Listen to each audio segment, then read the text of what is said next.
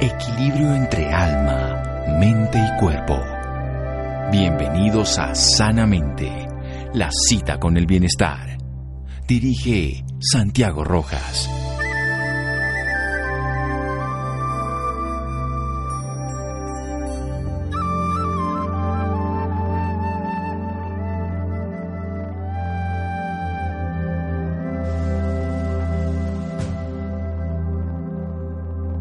La meditación nos enseña a ignorar las distracciones y a enfocar nuestra atención en lo que queremos enfocar. Daniel Goleman. Buenas noches, estamos en Sanamente de Caracol Radio, su programa de salud. Ken O'Donnell, él ya ha estado aquí en nuestro programa, él vive en este momento en Brasil, es consultor y entrenador, ha trabajado con muchas compañías en el mundo, famosas, Fiat, Novartis, Goodyear, General Motors, HSBC. Es un orador invitado frecuentemente en congresos y simposios internacionales sobre temas que van desde la gestión avanzada en la calidad, el factor humano en el desarrollo organizacional y la ética en los lugares de trabajo. Es el creador de un programa de autogestión y calidad de vida que se ha ejecutado con éxito en 29 países y es uno de los fundadores de la Consultoría Global de Liderazgo de Oxford. Diseñó el programa Equipos Líderes de Alto Rendimiento para la Universidad Corporativa Telefónica en Barcelona, en España y fue orador principal del 44 y 50 Congreso Internacional de Gerentes de Recursos Humanos en México quien ha escrito 15 libros sobre liderazgo y desarrollo personal y organizacional, algunos de los cuales han sido traducidos a nueve idiomas. Recibió el premio a la personalidad del año de la Asociación Brasilera de Capacitación y Desarrollo del 2009. Ken también es el coordinador de América del Sur en la organización Brahma Kumaris, que trabaja para el desarrollo de los valores humanos en todos los niveles de la sociedad. Todo un personaje, un maravilloso ser y que nos responde desde Brasil. Ken O'Donnell, buenas noches, gracias por acompañarnos. Buenas noches, doctor Santiago. Es un placer estar con ustedes una vez más siempre admiro tus programas y tu abordaje de los temas importantes al ser humano. Muchas gracias Ken y muchas gracias por hacer posible este tipo de programas porque además Ken es especialista, como ustedes han escuchado, en hacer que los seres humanos vivamos mejor, pero siempre nos hace énfasis que eso empieza de adentro hacia afuera y uno de sus grandes métodos, sistemas, vivencias está en la meditación y queremos hablar sobre ese tema. ¿Qué es la meditación, Ken? ¿Qué es la meditación? Bueno, la gente al escuchar la palabra piensa que es todo igual, pero la verdad que hay unos 40 o 50 tipos de meditación que se puede practicar y tienen propósitos diferentes. Entonces, cuando se pregunta sobre la meditación, depende de qué, qué tipo. Porque hay el tipo que relaja la mente, que, digamos, acalma la mente, remueve toda la actividad mental, tipo zen Há o tipo que se uno observa o funcionamento da vida, do, do pensamento, que é o tipo mindfulness. Há o tipo que, que substituímos a atividade mental por mantras e por imagens, e, que repetimos sonidos sagrados. E há o tipo que trata de organizar o juego que, que sucede em alcance da mente, tipo Raja Yoga. Bueno, Ken es especialista en Raja Yoga, así que hablemos de, esa meditación, la, el tipo relajación Zen, tipo observación mindfulness, mantras, imágenes como muchas de las hinduistas y el del Raja Yoga que es organizar este juego mental. ¿Cómo se hace eso? Empecemos por ahí. Bueno, um, todo ese tipo de meditación tiene un impacto positivo y los estudios muestran que ayuda a los hormonios positivos en el cerebro, que ayuda a la concentración. Hay más de 3 mil estudios sobre la meditación disponibles. Es el campo de, psicología que más se estudia hoy, en día. Entonces hay mucho apoyo. Pero los primeros pasos de todas las meditaciones son parecidos. Uno va al centro de las actividades y, y comienza a observar las cosas, sonidos, colores, formas e aí assim vai se assentando internamente como observador desapegado. Quase todos começam mais ou menos assim. Depois, eh, eh, uno pode usar os pensamentos para co construir uma experiência. Estes pensamentos, por exemplo, são sobre a natureza profunda do ser. Estou falando mais sobre Raja Yoga, que é o tipo de meditação que eu pratico Bueno, vamos a dejar ahí precisamente Ken para desarrollar ese tema después de un pequeño corte aquí en Sanamente de Caracol Radio. síganos escuchando por salud. Ya regresamos a Sanamente. Bienestar en Caracol Radio. Seguimos en Sanamente.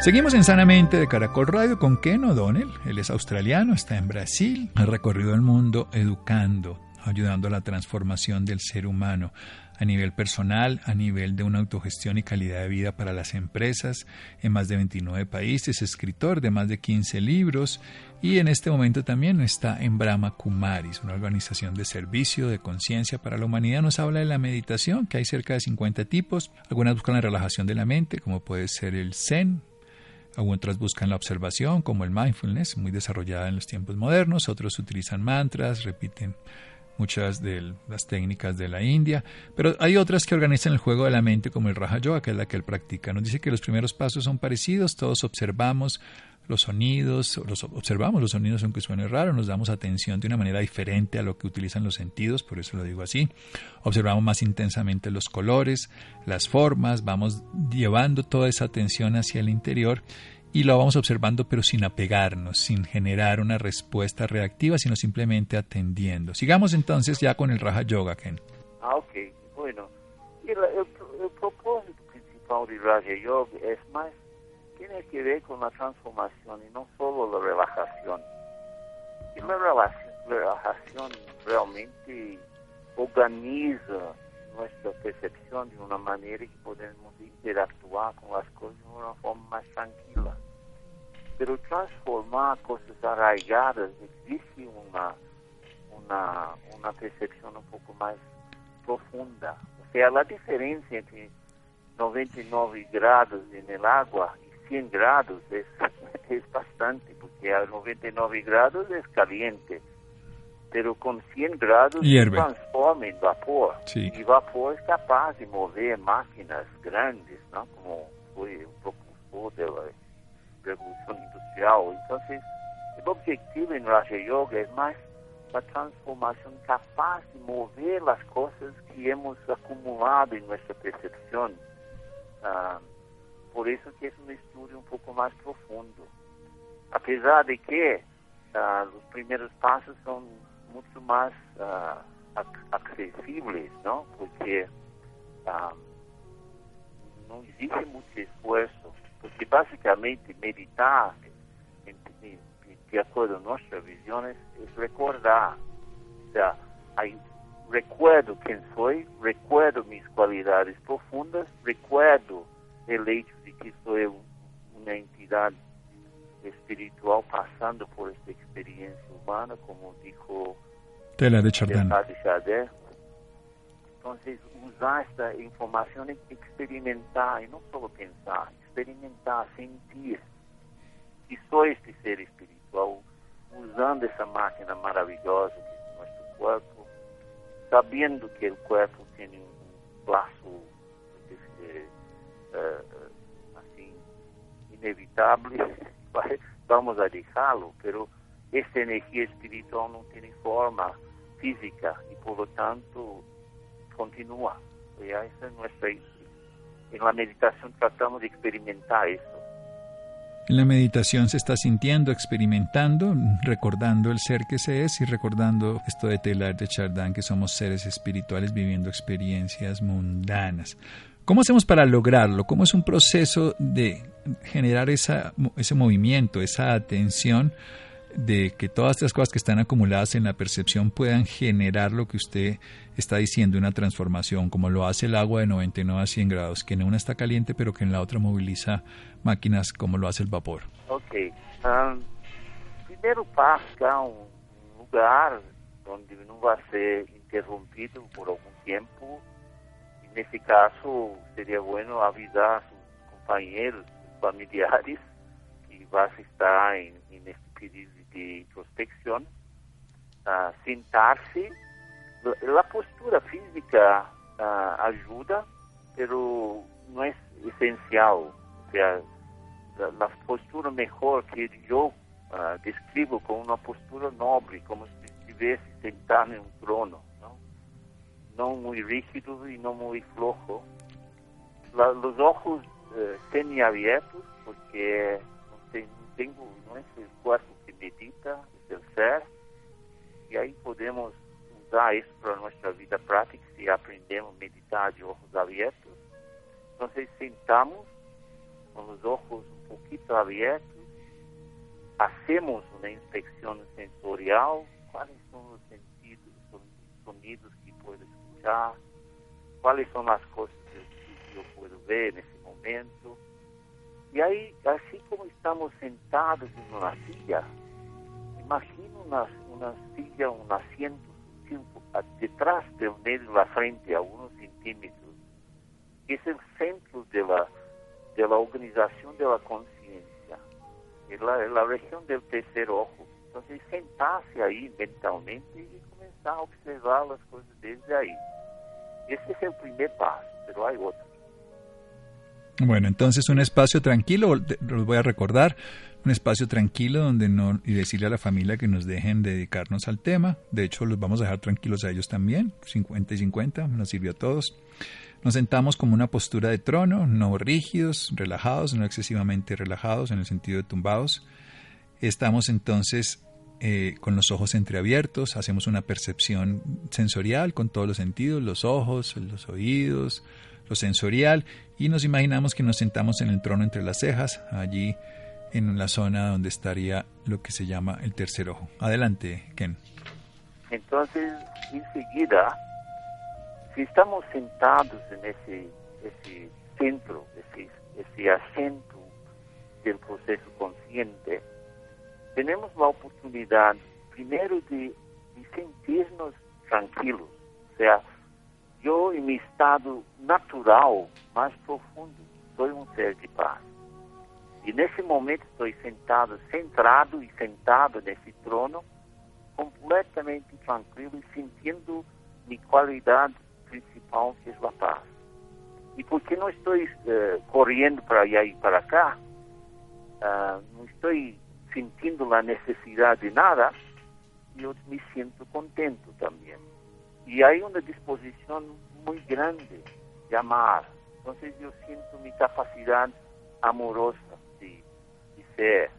Entonces, en el segundo paso, siento mis cualidades profundas, básicas. Cuando estoy en mi estado natural, profundo, soy así. Y eso es una profunda realización, porque comienzo a observar que hay una distancia entre ese ser profundo y realmente soy y la, digamos, la conversación incesante del ego, ¿no? que, podemos observar la mente sobre la vida, sobre las cosas, sobre las personas, sobre el trabajo.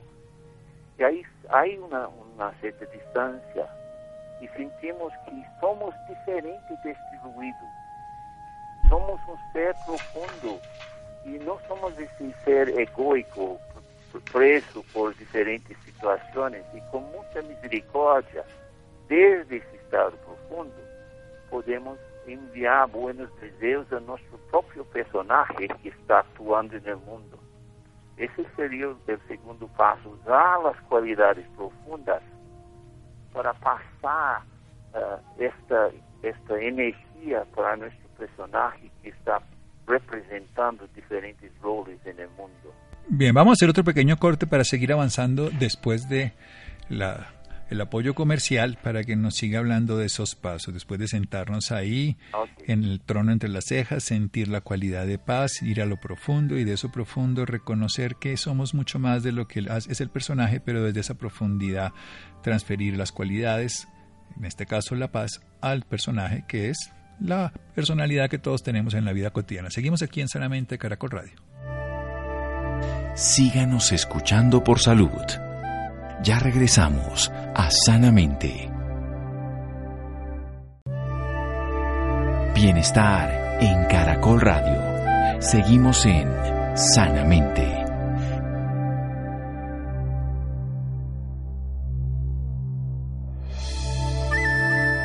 Seguimos en Sanamente de Caracol Radio. Ken O'Donnell, nuestro invitado de hoy, australiano, vive en este momento en Brasil, se mueve por el mundo, se ha dedicado a temas de gestión avanzada de calidad en el factor humano, sobre todo en el desarrollo organizacional y en la ética de los lugares de trabajo. Es creador de un programa de autogestión y calidad de vida que se ha ejecutado con éxito en 29 países y uno de los fundadores de la Consultoría Global de Liderazgo de Oxford. Ha estado escribiendo durante muchos años, educando 15 libros. Nos habla sobre la meditación una forma de toma de conciencia, de transformación, de la percepción más profunda para llegar allá, lo que hace el agua con un grado de diferencia del 99 al 100, que de agua caliente se vuelve vapor que mueve las máquinas, recordamos quiénes somos, esos seres espirituales viviendo experiencias humanas, con una experiencia de un sentir. Se hace un espacio tranquilo pidiendo que nos respeten las personas que están viviendo con nosotros, sentado en un trono, ni muy rígido, tampoco ni muy relajado, con los ojos entreabiertos, con una inspección sensorial, una inspección de todos los sentidos que nos lleva después a visualizar que estamos sentados desde el centro de nuestras cejas, el trono entre las cejas y estamos visualizando todo lo que ocurre. Pero no solamente visualizamos, que nos sentimos esa cualidad profunda profunda que acontece en nuestra vida, nuestra esencia vital, lo que somos, una paz interior. Y cuando nos reconocemos de esa profundidad, podemos llevar esas cualidades y transferírselas de la profundidad al pensador. ¿Quién es el pensador? En este caso, ¿quién es el personaje? el ser que habita la vida cotidiana, al que cada uno de nosotros se conoce como un yo. Siga, por favor, Ken. Bueno, en la tercera etapa, no fim da segunda etapa estou assim profundamente centrado em minha natureza mais profunda. E aí estou nesse estado sentindo a diferença e também muito, muito amor e misericórdia por o personagem que, que temos que como representante no mundo físico. Pero nesse estado tenho uma sensação muito grande da diferença. Há dois mundos mundo hacia afuera, que consiste em sonidos e coisas, matéria, objetos, formas, e um mundo hacia dentro, que, que não é sutil, que não é físico, que é espiritual, uma outra dimensão. Então, exploramos em uma terceira etapa esta, esta segunda dimensão, que é uma dimensão espiritual donde, por ejemplo, uh, no hay distancia entre los seres, no hay tiempo, no hay espacio.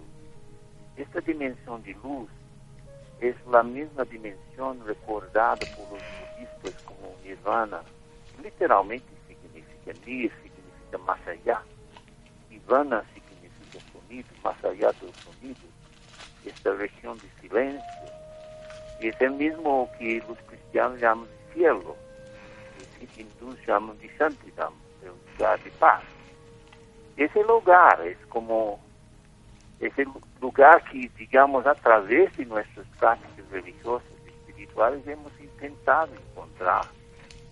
Pero yo puedo, la distancia entre yo y el ser espiritual, ese hogar, ese, ese nirvana, no es una distancia física de digamos, años luz, no puedo ir a esa dimensión en una, una aeronave, pero sí puedo ir en un salto de conciencia. Entonces, en esta tercera etapa, salto para esta experiencia. Y yo estoy en esta completamente libre, completamente así, um, silencioso. Incluso los pensamientos comienzan a cesar e aí passamos a ser a paz e não pensar sobre a paz. Passamos a ser o amor e não pensamos sobre o amor. E desde aí começou a brilhar. E nesse estado, há uma quarta etapa que posso explicar a seguir, que é, é eu estou irradiando paz, amor, felicidade desse estado, mas há uma segunda, etapa que puedo explicar. Bueno, esa cuarta etapa, o sea, nosotros llegamos a la tercera etapa y exploramos desde una dimensión espiritual donde nos damos cuenta que no estamos separados, logramos ese estado de plenitud que las filosofías judio-cristianas hablan del cielo, desde la perspectiva hinduista se habla del nirvana, el estado de plenitud, un estado de comunión, en fin, un, estado de unidad. Y si nos profundizamos, irradiamos esa paz y ese amor a todos los seres. Continúe. En ese estado también estamos muy cercanos a aquella, aquel que se llama por diferentes nombres, Dios, Allah, Shiva, Jehová, el gran espíritu, la fuente, esta, esta fuente de, fuerza espiritual que es también recordada en todas las tradiciones, yo me siento muy cercana a esta, esta fuente y, puedo incluso, ahí hay un paralelo entre oración y meditación aquí, porque en ese estado, y estoy en el lugar, estoy cercano a, la fuente, yo puedo conversar con ella y, intercambiar eh, energía, sentimientos, pensamientos. y ahí, ¿qué pasa? Yo, yo puedo llegar ahí con algún problema específico de, mi personaje en el mundo físico y, y ahí me, me abro para una claridad sobre qué hacer, qué ser, la verdad, qué es que tengo que ser cuando vuelvo, regreso a mi papel. Es un intercambio con el divino en esta cuarta parte. Bueno, o sea que pasamos de explorar una dimensión espiritual donde no hay distancia y del lugar de nosotros pensar que somos el amor o pensar que hay amor o pensar en el amor se convierte en el amor a una cuarta etapa donde ya se irradia y a un intercambio con la divinidad, Shiva, Shakti, Brahma, en fin. Así que si fuéramos egipcios, Osiris Horus, o si estamos en nuestro Padre, Hijo, Espíritu Santo. Son comuniones con todas las expresiones de la divinidad. ¿Qué más continúa? Bueno, entonces eso, por ejemplo, si estamos así conectados con ese ser divino, que es el ser más estable en el universo, que não se mueve, de hecho não se mueve, não se altera.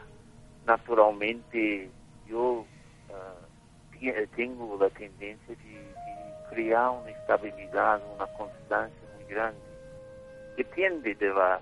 Igual que se pongo uma, um, um pontillo de hierro em um campo magnético depois de algum tempo, quede magnetizado. Sí, se carga y, y es capaz de después... Carga de, de se vuelve un imán, sí.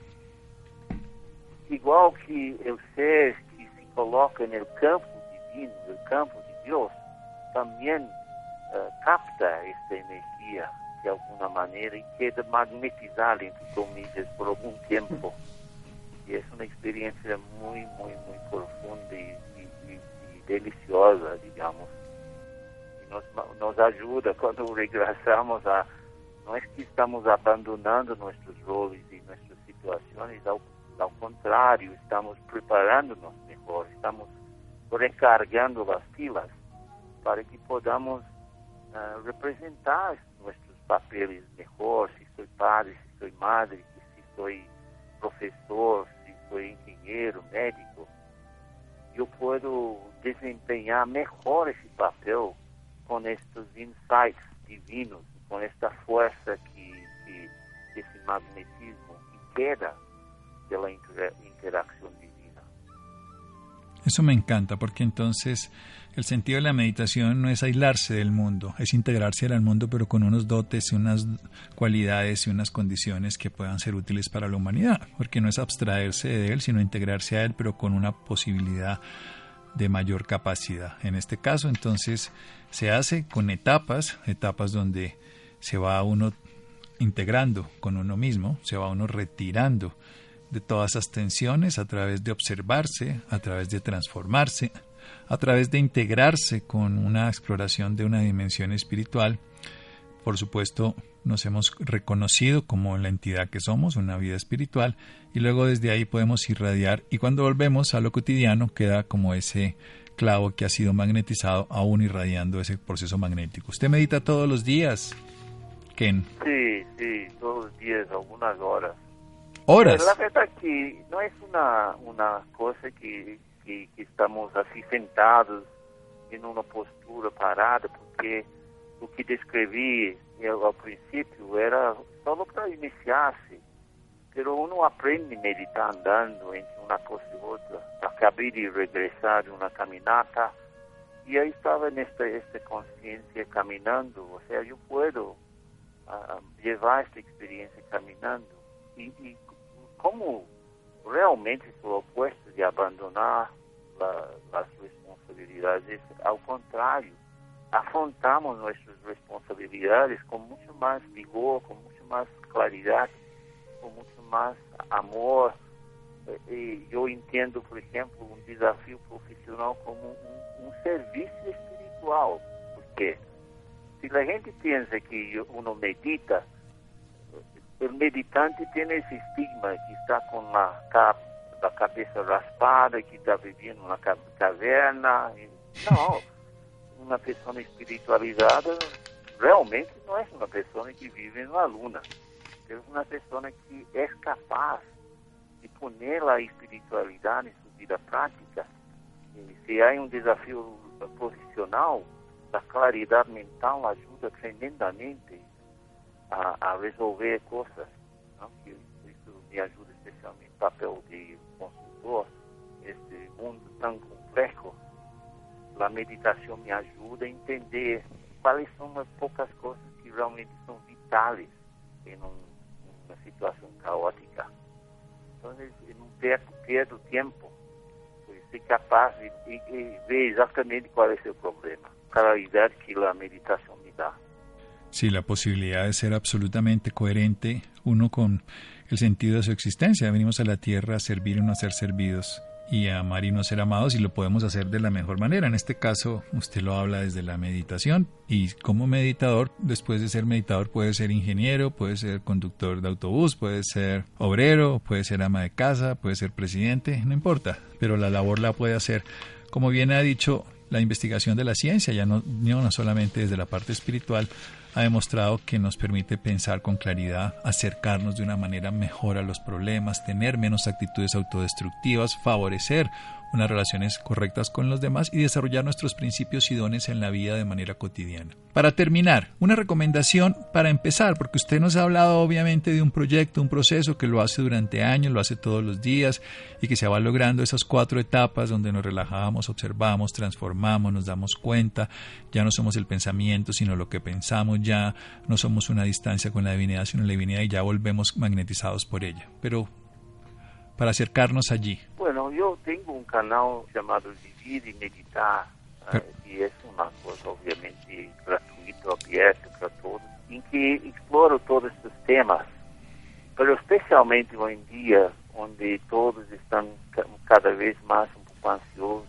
y hay mucha incertidumbre que nos cerca, que, que nos, que nos lleva para y para acá, uh, tener esta seguridad interna es un, es un bálsamo para, para vivir en este mundo complejo. Entonces, una recomendación sería, por lo menos, hacer ese primer paso de sentar y sentarse, uh, sentarse en ese asiento sutil de, de comando y sentir su propia paz, amor y felicidad y irradiar eso para el mundo. Ao menos podemos hacer eso. Y hay otras etapas que yo expliqué en esta entrevista. Sí, bueno, que nos queda una motivación para personas que llevan años meditando y los cambios que pueden generar en su conciencia. Y si quieren tener más información de Ken O'Donnell, pueden estar aquí en esta página YouTube, en YouTube, pues, en una página Vivir y Meditar. Vivir y Meditar de Ken O'Donnell en YouTube completamente gratuito y aprender sobre estos temas, pero no solo aprenderlo, sino poner en práctica la meditación como un estilo de vida. Orar es hablar con Dios, dicen los orientales, meditar es hacer silencio para escucharlo, tanto la oración como la meditación no son prácticas aisladas, sino son formas de acercarnos a ser lo que somos y desde ahí desarrollarlo para la vida cotidiana y el servicio. Un abrazo, Ken. ¡Qué maravilla! Un abrazo, una invitación para la gente a visitar nuestros Brahma Kumaris en Colombia también. Brahma Kumaris en Colombia, aquí en la castellana, y las personas interesadas pueden también entonces ver la página de Ken Vivir y Meditar en YouTube. Un abrazo y muchas gracias. Un gran abrazo para ustedes. Chao, seguimos en Sanamente de Caracol Radio. Síganos escuchando por salud. Ya regresamos a Sanamente.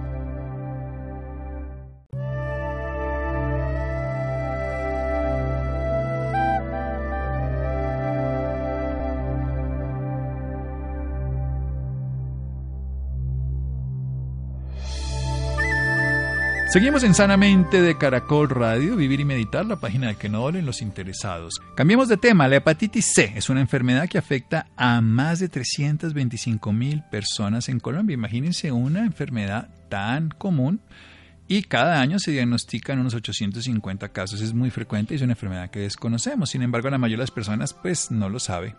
Pues es una enfermedad que puede pasar asintomática hasta 20 años. Esta enfermedad puede causar daños hepáticos degenerativos, incluso favorecer el cáncer. Vamos a hablar con eso, Santiago. Buenas noches, Santiago, para usted y para todas las personas que nos sintonizan a esta hora.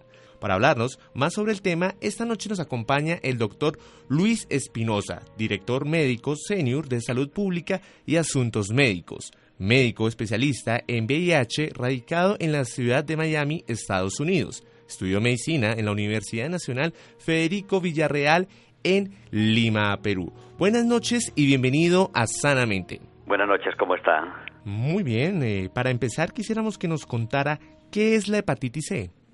Bueno, la hepatitis C es una enfermedad viral que afecta el hígado y es una enfermedad que se ha reconocido en los últimos 20, 25 años como una, la causa más común de enfermedad hepática. Ok, perfecto. ¿Qué causa la hepatitis C? Bueno, la hepatitis C, como le explicaba, es un virus que eh, lamentablemente en las personas que se infectan, en la gran mayoría de los casos, se vuelve una infección crónica. El cuerpo usualmente no tiene la habilidad de, de protegerse o de curarse de la enfermedad, sino en un 20%, y el 80% de las personas que se infectan con el virus de la hepatitis C van a desarrollar una enfermedad crónica y que después va a tener otras complicaciones, ¿no? Más adelante. ¿Qué síntomas nos ponen en alerta de tener esta enfermedad?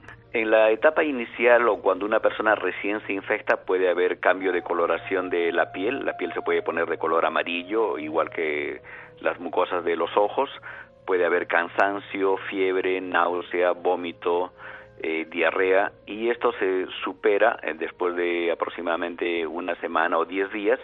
Sin embargo, la infección se ha quedado ya en forma crónica dentro del, del organismo de la persona. Entonces, y esto es lo que eh, lamentablemente lleva a consecuencias más eh, desagradables más adelante, ¿no? Como es la fibrosis del hígado. ¿Se puede prevenir la hepatitis? Eh, actualmente sí, como le decía, desde los años 92, 94, cuando se descubre la hepatitis C, se descubre también que el modo de transmisión más común era el, la transfusión de sangre. Eh, las personas que recibían transfusiones de sangre eh, antes de esa época eh, se desarrollaban el cuadro de hepatitis porque no, no teníamos conocimiento de la hepatitis C y tampoco teníamos pruebas uh, razonables a ese momento de, de prevenirla.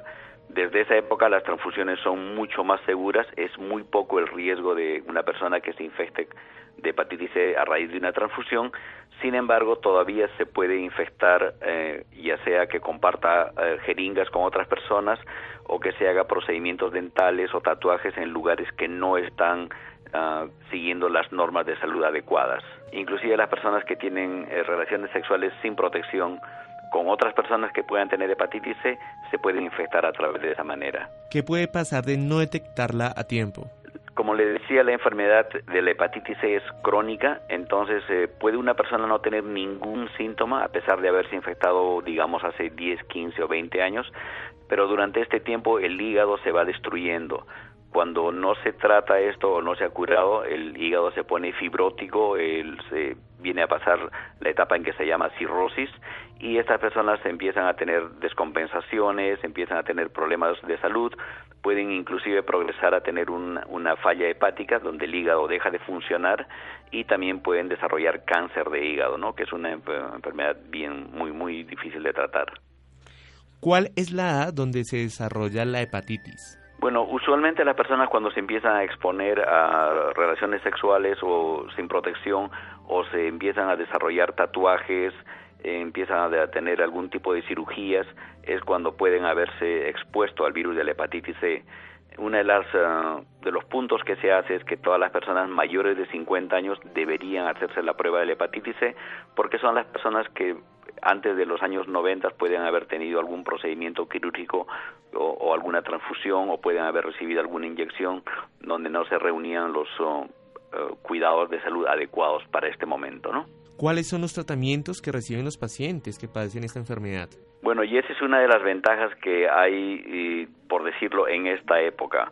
Eh, anteriormente, ah, cuando recién se descubrió la hepatitis C, los tratamientos que había duraban un año, eran en base de inyecciones y se curaba entre el 10 al 20% de las personas. Actualmente existen medicinas por lo que una persona puede tomar una sola vez al día por 12 semanas un tratamiento y curarse en más del 95% de los casos. Perfecto, doctor. ¿Qué consejo le puede dar a los oyentes sobre este tema? Sería interesante que ellos visiten la página de internet que eh, lleve el nombre que usted mencionó, que no se esconda de ti.co y allí pueden encontrar muchas uh, respuestas a las preguntas acerca de qué es la hepatitis C, quiénes tendrían que hacerse la prueba y este, colaborar en, esta campaña del, de, las diferentes sociedades médicas que, que, están involucradas en Colombia, ¿no? La Asociación Colombiana de Patología, la Sociedad de Médicos Generales, la Asociación de Defensa del Paciente, entre otros grupos que la meta es hacer lo que quiere eh, un proyecto de la Organización Mundial de la Salud de erradicar la hepatitis C para el año 2030 y eso es posible en hacerlo en Colombia. Perfecto. Los oyentes que se encuentren interesados en este tema, ¿dónde lo pueden encontrar? Como, en, como le decía, en la página web que no se esconda de ti.co encuentran toda la información necesaria y van a eh, ellos ver si eh, hacer una responder a una, serie de preguntas que les puede decir si ellos han tenido algún factor de riesgo para haberse expuesto a la hepatitis C y pueden conversar con su médico primario, con su médico de atención primaria y pedirle que les eh, refieran para que se hagan la prueba de la hepatitis C. Bueno, muy bien, doctor Luis Espinosa, gracias por esta información y por acompañarnos en esta noche en Sanamente. Bueno, muchísimas gracias. Y gracias también a Laura, a Jonathan, a Camila, Ricardo Bedoya, Jessy Rodríguez. Quédense con una voz en el camino con Ley Martin. Caracol piensa en ti.